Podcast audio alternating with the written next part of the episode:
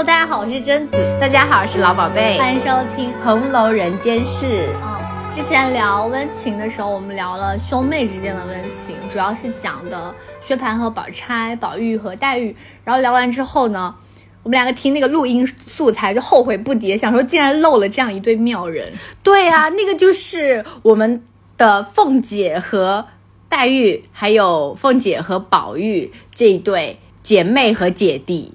所以今天就很想好好的聊一下这三个人。这三个人呢，几乎可以说是《红楼梦》里的三大主角吧，除了我们上一期聊的宝钗之外。但是我觉得聊他们和聊上一期不太一样的一个点，是我们必须得先聊阿凤到底是一个什么样的人。对，阿凤在《红楼梦》里面就是一个接近于反派人物的人吧，他已经就是坏事，他。都做了坏事做尽，我不敢让坏事做尽，怎么？然后赶尽杀绝，害死别人，然后敛财，然后在家里或者出去大讲排场之类的。对，我觉得阿凤这个角色，他是一个真心有限的人，就他可能正常人有十分真心的话，阿凤只会有三分。那他这三分真心，一定都是给了一些他。真正交心的人，嗯，你觉得是？我第一个提名的是平儿，啊为什么第一个会想到他？凤萍非常好磕，OK，没有啦，就是平儿、贾琏、乔姐、贾母，我觉得这几个肯定是有得到他的真心的。然后另外两个就是我们今天很想聊的宝玉和黛玉，是。哎，其实聊黛玉，你会不会觉得有一点点惊讶？因为他们俩的感情，我觉得是慢慢发展起来的。在一刚开始，可能也就是相互逗趣，或者是打闹、说笑、取笑这个事情。但到后面的话，她真正有发展出了一种姐妹之情，姐姐会去保护妹妹这样子一种情况。嗯，而且其实阿凤跟黛玉是没有亲缘关系的嘛。对，在血缘上，其实宝钗跟凤姐的血缘关系是更近的。对，但他俩反而没有产生出那样的感情，可能两个七巧玲珑心对不到一块吧。哎，我们黛玉也七巧玲珑心啊。啊，是是是啊，不好意思，我们黛粉头挺青天。对，我现在也生怕得罪黛粉。然后凤姐和宝玉是相对比较亲近一些，所以凤姐和宝玉是表姐弟的关系。凤姐同时还是宝玉的嫂子，对，就这这很复杂，谁让他们之间老找一些熟人结婚，一辈叠一辈。但是我们可以推断出来嘛，就是凤姐和宝黛之间的亲缘关系 是没有之前两对那么浓烈和紧密的，对吧？我们可以达成共识吧。所以他有限的真心当中，竟然有宝玉和黛玉。看书的时候，其实会令我有一点感动。哎，我也是啊，就讲看到他们一些温情的细节之后，你就会觉得，哇，像这样一个，嗯，华妃般的人物，不是是华妃像她这样的人物，当他有去保护弟弟妹妹，或者是跟他们在一起玩闹，很快乐、很欢乐的时候。就会就发现凤姐她的另一面，嗯，就除除了舞弄权势之外，因为王昆仑老师不是有一句对凤姐的名言嘛，就是说怕凤姐恨凤姐不见凤姐想凤姐，哎，我觉得说的还蛮巧妙的，嗯，因为确实凤姐做很多坏事的时候，你就会恨她，但是凤姐不在场的时候呢，整个场面。场子又确实很干，对啊，干得慌。只有他来，这个场子才热起来，仿佛才整个火起来。所以，我们接下来就想聊一下这么一个真心有限的厉害的人物王熙凤，她和宝玉、黛玉之间的感情到底是怎么让人感动，怎么那么温情的呢？是吧？那我们就先从凤姐和黛玉开始讲起，因为这两个人在一起的时候还蛮多火花的。对，他是呃从初见，然后到感情发展，我们这样来说可以吗？嗯，那既然顺着这个脉络，我们就讲一下，其实他们的感情变化是有随着年龄变化的。嗯，因为黛玉刚进贾府的时候，其实才六七岁嘛，当然，这里要说一下，因为《红楼梦》它各个角色的人物年龄其实有很多错漏的地方，我们就是大概根据情节还原一下。到二十二回宝钗及笄的时候，后面的情节发展就变成十二三岁，宝玉十四岁左右，那凤姐这个时候已经二十五左右吧。对，就是他们这样的年龄变化，其实是。伴随着他们的感情变化，最后随着宝黛到了青春期，然后凤姐变成了一个更成熟的成年人。这个时候，其实他们已经可以存在一些所谓的，嗯，具体事物或者是人生观之间的交流了。就是按你这样说，他可以从之前的单纯的爱护弟弟弟妹妹的那种心情，变成了后面其实是可以聊天的朋友的那种状态。对。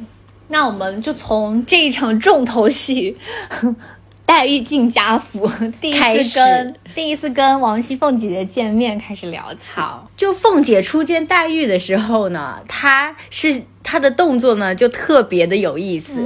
他首先呢是把黛玉就斜着手，把她斜着手来，然后左看右看，然后看完了之后，又把她送回贾母身边，夸奖了她一番。这样子，晚饭的时候呢，凤姐又拉着黛玉在左边的第一张桌子上坐了，因为左边的第一张座是。大位子就除了主人之外的比较尊贵，对比较尊贵的位子，所以这是他们俩第一次见面。这个是凤姐的表现，而黛玉呢？黛玉其实她有一句话，就是说凤姐第一次进来的时候，黛玉就说：“这人是谁？竟然这样放荡无礼，你知道吗？”就黛玉的视角，对吧？对对对，就两个人视角其实是这样子的。其实第一次凤黛见面的时候，我当时以为凤姐会不喜欢黛玉。我我我倒不是觉得不喜欢，我是觉得他可能是做场面，就只是逢迎而已。不是不是，我不是从这一场推断的，我是觉得以凤姐的性格，可能更喜欢那种就爽脆泼辣一点的人，而且。黛玉当时的表现，因为她才六七岁的一个小孩嘛，又很没安全感，就是感觉比较怯弱，然后一直在察言观色。就我以为阿凤会不喜欢她，嗯，因为阿凤后文不是有你记得吗？就是小红跟阿凤汇报工作的时候，嗯，阿凤说 这个孩子很好，口声非常简断。然后那个李纨不就说非得都像你这样泼皮破落户才好嘛？然后阿凤就说非得像那个蚊子哼哼才是美人吗？对对对，他很看重小红，他觉得小红这个人利索的很，然后小红也很趁他的心，小红也想说替了怡红院，赶紧跑了投奔他这边来。对，所以我当时看开场的时候，黛玉表现的好像是那个蚊子哼哼那一面，然后但是后来没有想到，阿凤可能自己也没有想到，黛玉其实还挺会怼人的。就是是他喜欢的那种口声简断、很伶俐的人。嗯嗯。后面宝钗不是也对他俩有一个评价吗？就是说凤丫头已经够会说的了，但平儿这醋匣嘴，就是把凤黛两个人并举，就是并为并列为口角都比较凌厉的人。所以我觉得凤姐和黛玉后来的友情的开展，跟这个性格其实脱不了关系。他俩这个性格的相似，在后来他们的。吃茶那部分的戏份里面，其实就完全的展现出来了。是他给大家分了一些那个暹罗茶吗？嗯，然后还有问他说，嗯，大家觉得这个茶好不好喝？然后大家就回答了嘛，就大部分都说觉得一般，只有黛玉说好喝。然后凤姐就说，嗯，就说你要是觉得好喝，我那还有，给你送去。然后黛玉就说，那我让个人去拿。然后凤姐不是就说。不用，我派人给你，我我自己去给你送。我有一件事要请，事情要求你，记得吗？对对对对，我觉得这里也很可爱，就说明他俩其实是有一些日常交往的。对呀，因为凤姐跟他讲这句话就是很逗趣玩闹嘛。就比如说有件事情我要求你，还要打发人把这件事送来求你，就很就很有意思，就很可爱。这种这边还有一个小细节，就是我我也觉得很有趣，因为。在场的话有黛玉、宝玉，然后还有凤姐。然后其实呢，宝玉在这边也说话了。黛玉说她喜欢这个茶了之后，宝玉就马上接话，哦就是那种他就是那种舔狗的那个。怎么这样说我们宝玉老师哎呀，宝玉老师委屈一下啦，他就说你果然爱吃，那把我这个也拿去吃了吧。然后凤姐她当时就笑道说，哎，我那里还有。然后黛玉就直接不理宝玉，就直接跟凤姐在那对话了。我觉得一个很好笑的事情是，凤姐她当场磕起了 CP。对对对对对，对呀、他就说那个你吃了我们家的茶，还不给我们家做媳妇，然后搞得黛玉都脸都红了。送完茶，然后那边不是叫传饭嘛，然后公子小姐们就往外走，然后宝玉就跟黛玉说。就是妹妹站住，我有句话要跟你说嘛。然后这个时候，阿凤，阿凤这个鬼灵精，她明明就听到了嘛，然后却站在那边就就推黛玉说：“哎呀，有人要叫住你，要跟你说一句话。”然 然后然后黛玉就没有回复嘛，然后然后阿凤就把她向里一推。就就是有那种，就我觉得很可爱，很像上学时候对对，的那种我刚才也感觉想说，就是那种对对对，就强科，就是这个时候那个女孩子一般会不好意思嘛，然后就会有一个那样的人物，像阿凤这样的人物出来就。说哎呀，哎，你去叫你叫你了，叫你了，就是那种感觉很可爱，对，就是发生那种情窦初开的男男女女，然后旁边就是有一个那种，对。这个时候阿凤跟他们的关系真的还挺好的，对呀、就很可爱的那种关系。就是有一回，嗯、他们都在看戏，然后宝黛钗三个人不是吵架了吗？就是那回宝姐姐生气了，哦，就负荆请罪那一次对对对对是吧？对，哦说宝姐姐就说，原来你才知道这个叫负荆请罪，我不知道什么叫做负荆请罪。然后黛玉就红了脸，在场的那个氛围就有一点怪怪的。然后这个时候阿凤就出来了，就说。谁吃了姜？怎么辣辣的？真的？很有趣。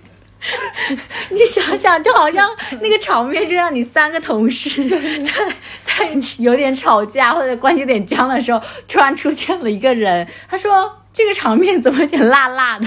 哎，你这么一讲的话，其实但愿也有类似的场景哎，嗯这样这里也可以引申一下，就是凤黛的相似之处嘛，嗯就是有一宝玉和袭人亲吻，有点闹得不开心，然后黛玉就走进去。然后就说，因为那天是端午，然后黛玉就说：“大节下怎么好好的哭起来？难道是为蒸粽子吃蒸恼了不成？”然后在场的大家就都笑了嘛。我就觉得这里的凤姐跟黛玉其实还有一点像，对他们其实都能够化解一个尴尬这样子，而且是那种很巧妙的语言，有点小幽默。谁吃了姜？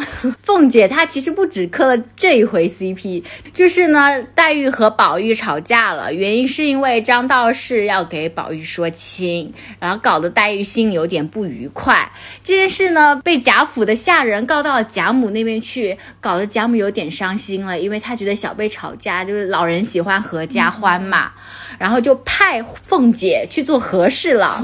凤姐每每会在这个场合被派去，对，然后呢，当他出现的时候，他发现，哎，我磕的 CP，他们两个竟又和好了，还坐在那儿对哭，他可开心的不行，然后又挽着黛玉去了贾母那边，然后呢，就跟贾母说，他俩就像是呃黄莺捉了鹞子的脚，就是分不开了的意思，然后就可开心了。如果是我磕 CP，我看到那对 CP 他们和好了，我就觉得我会比他们更高兴。我觉得阿凤也存着这样的心思，哎，就是她这个时候还有一点点像长姐，也有一点像他们的很亲密的朋友，就是她又想磕，然后又确实关切着他们的关系进展。对的，嗯还有一回阿凤磕的，但是是通过黛玉表现出来的，就是宝玉被打了。哎，你一看到宝玉被打笑成这样，合适吗？就很好，很很憨傻一个人被他爸狂打。然后宝玉被打了之后，就是等一下，宝玉被打真的很好笑，虽然他很惨，但是真的很好笑哎。王夫人立刻会把你拖走，拖到那个外面去。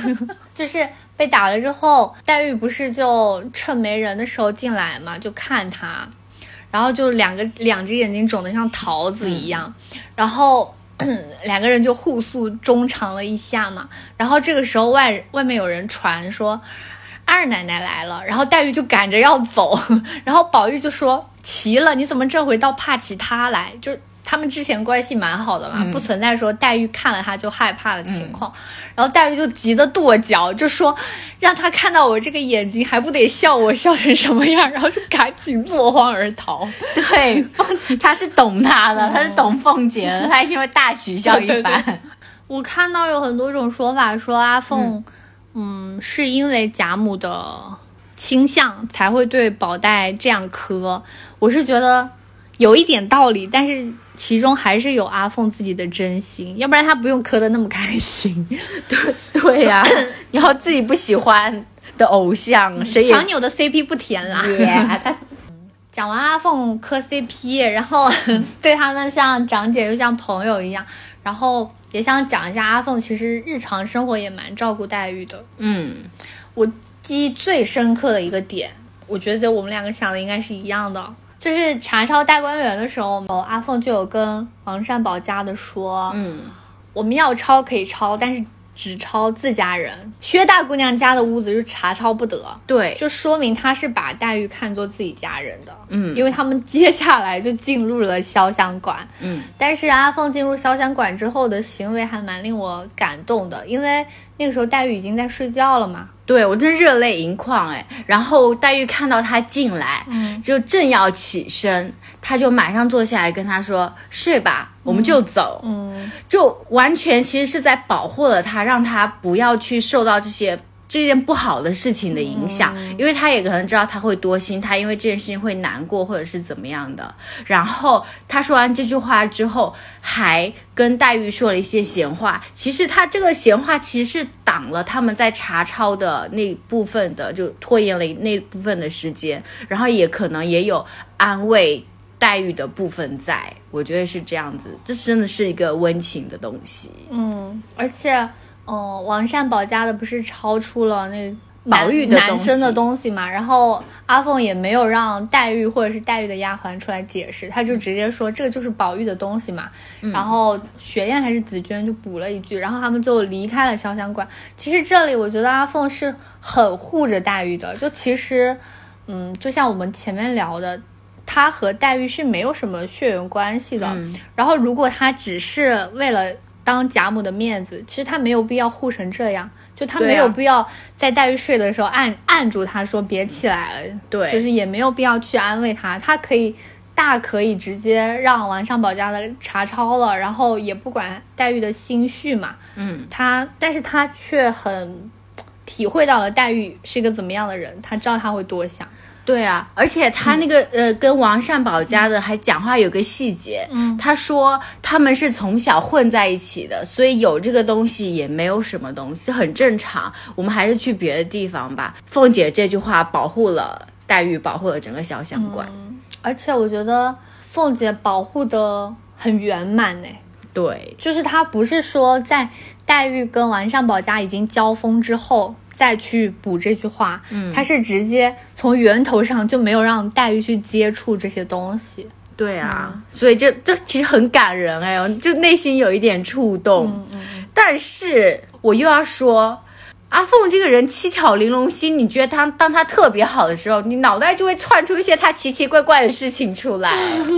比如说，你这时候想到了，比如说在之前哈，时间拨回之前，有一次就他们。邢夫人他们要求娶求娶鸳鸯做小妾嘛，然后呢来找凤姐，那个时候凤姐呢就因为平儿也在牵扯其中，然后那个邢夫人来的时候，她就打发了一个借口借口，就说说黛玉三番两次来来烦平儿，这时候平儿肯定又在她那儿去了，然后这个不锅又是黛玉背，那她这个时候为什么要让黛玉背这锅呢？就又有点奇怪了，你知道吗？就让。黛玉在长辈面前好像显得又不懂事了。我们我们黛玉在《红楼梦》里背了很多锅，背锅大王啊，肩肩膀很沉重。宝钗也拿她背锅，为她干了一杯。哎，我觉得这里一个是凤黛平常关系确实还行，还可以，嗯，就是拿出来背这个锅不奇怪。然后第二个，我觉得。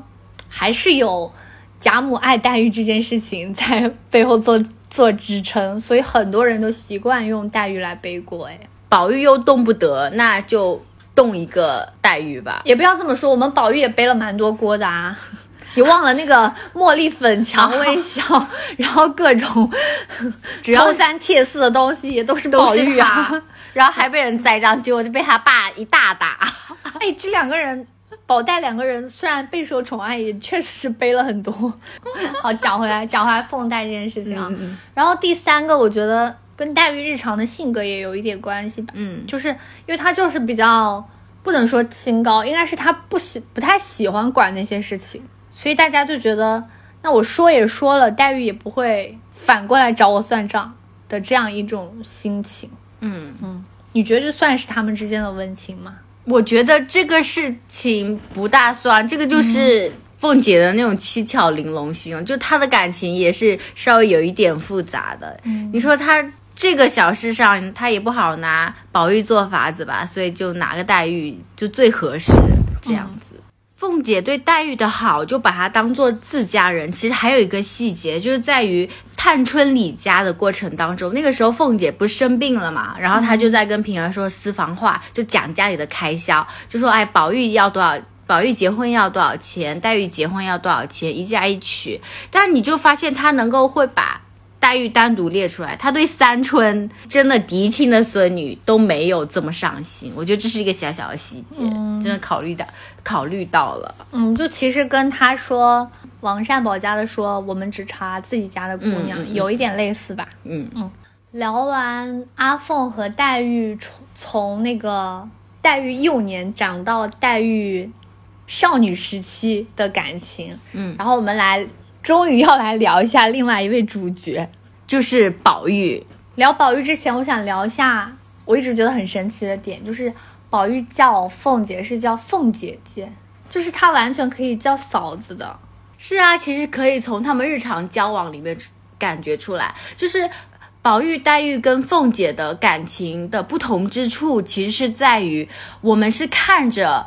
凤姐和黛玉的感情慢慢的发展起来的，但是呢，在宝玉和凤姐这边，是因为就是好像就原本就设定了他们感情很好，因为她早就嫁过来，也是一直在这个家里的，所以他们感情就是会比黛玉有一个基础，在那个基础之上，然后再慢慢发展，或者随着事情变化再变化这样子的一个感情。嗯，我现在心里能够想到的。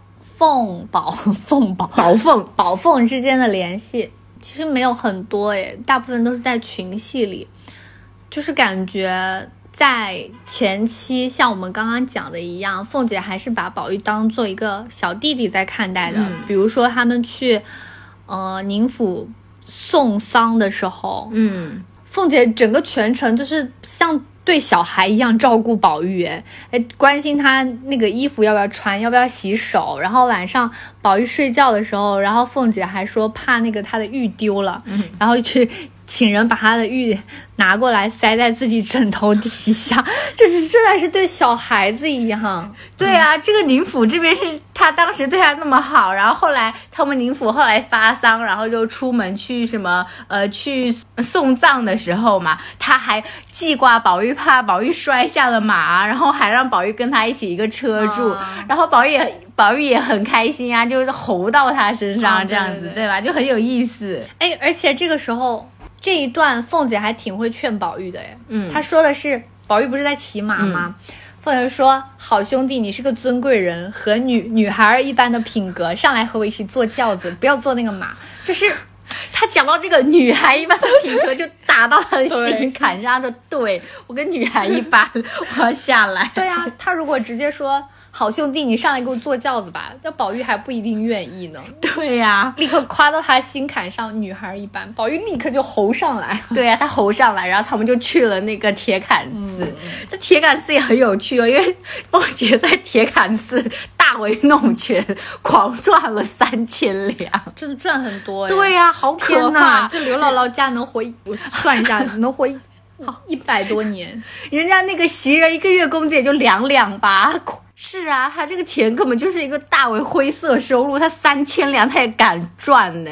他在赚那个三千两的同时，弄权的同时还不忘关关心宝玉，你会觉得这是个真爱啊。但是宝玉这个人其实玩心很重，你知道吗？他其实知道他的凤姐姐对他好，然后呢，他又跟他的好朋友秦钟厮混在一起，秦钟又爱着那个智能儿，所以对吧？所以那个他们又七七八去求了。凤姐让凤姐多住一日，凤姐也依她，然后他们完了之后才回来。那我们再倒回去讲讲，在宝玉第一次见到秦钟的时候，其实凤姐也有助攻。你说凤姐还磕另外一 对，磕磕一些耽美之类的，不要啦，可能是哦，可能半夜半夜在看那种耽美小说，不看啦。你说你说，这是可以说的吗？就是他，就看秦钟，她长得很漂亮嘛，然后他就跟宝玉说：“哎，被比下去了。”然后宝玉看到秦钟就很开心嘛，然后然后就想要跟秦钟一起上学，然后正好那个时候就是尤氏跟秦氏这两个人就把凤姐请过去，其实也是为了秦钟上学这个事情。然后呢，凤姐就顺着这个顺水人情，然后加上宝玉又喜欢秦钟，就让秦钟。一起上学了嘛，所以我觉得宝玉跟凤姐的感情里，其实他掺杂着一些利益关系，他也是真的对她好，但是由于宝玉在家里特殊的地位，所以也就他对她的好里面都会有一些利益在，然后加上刚才说的，就宝玉玩心很重，他就是只是爱他自己爱的东西，然后叫求凤姐，所以凤姐又依他，就。没有办法的，在这感情里面会有一些很现实的东西，这样子。你有没有觉得他俩的感情有点像我们上次聊宝玉和探春呐？就是是好姐弟、好兄妹，但是好像没有那么交心，没有像凤姐对黛玉那么，就感觉有一些精神交流。对，我觉得更多的是一些有一些利益的牵扯。然后宝玉虽然是全然不管，所以这一部分都是。凤姐在在承担，在运作，她她和宝玉之间的关系，这样对，就感觉凤姐和宝玉还是更像姐弟吧，就是没有像凤姐和黛玉，其实关系是有发展的，只能说凤姐懂她，但是她他们之间的牵制或者是太多了哦，那他们没有什么真感情吗？看起来宝玉跟凤姐很好的时候，都是有个有一个什么事情在那边。然后宝玉要求了凤姐去做什么事？对，可是我觉得这个好也不算真的好吧。哎，我记得有一回是那个也是宝玉和秦钟要上学，然后学堂需要凤姐发那个对牌才可以真的建成吗。哦，凤姐就大概意思是问宝玉说想什么时候去上学，然后宝玉说巴不得现在就去上学。然后凤姐就说：“那我这边不发对牌，你也上不了学。”然后宝玉又又在那边，哎呀，扭来扭去，好姐姐，你就给我发对牌吧。就是我觉得都是类似于这样的，对他们之间都有一件什么事情，有具体事物的牵扯，然后又比较像凤姐对宝玉的一个宠爱吧，好像没有上升到心灵沟通，或者是像凤黛之间有那么多共同点的感觉。哇，聊出一个悲伤的结局，就是。凤姐和宝玉之间 没有真爱，越去讲凤姐和宝玉、黛玉的真感情，越会对整条主线中隐隐约约的大厦将倾、人一定会散去的那种悲凉感觉更绝望。因为我还有一个很难过的点，就是在后四十回里，它其实线都会有一点断掉了。嗯，就是我们觉得。凤姐对黛玉的爱护之情，在超检大观园那边其实有达到了一个顶峰，顶峰。但是在后四四十回里，黛玉生病了，然后黛玉病重了，凤姐都不大上心，甚至呃，黛玉在弥留之时，她也只是派了平儿去看她，然后呢，她也没有照顾到黛玉对于宝玉的那种。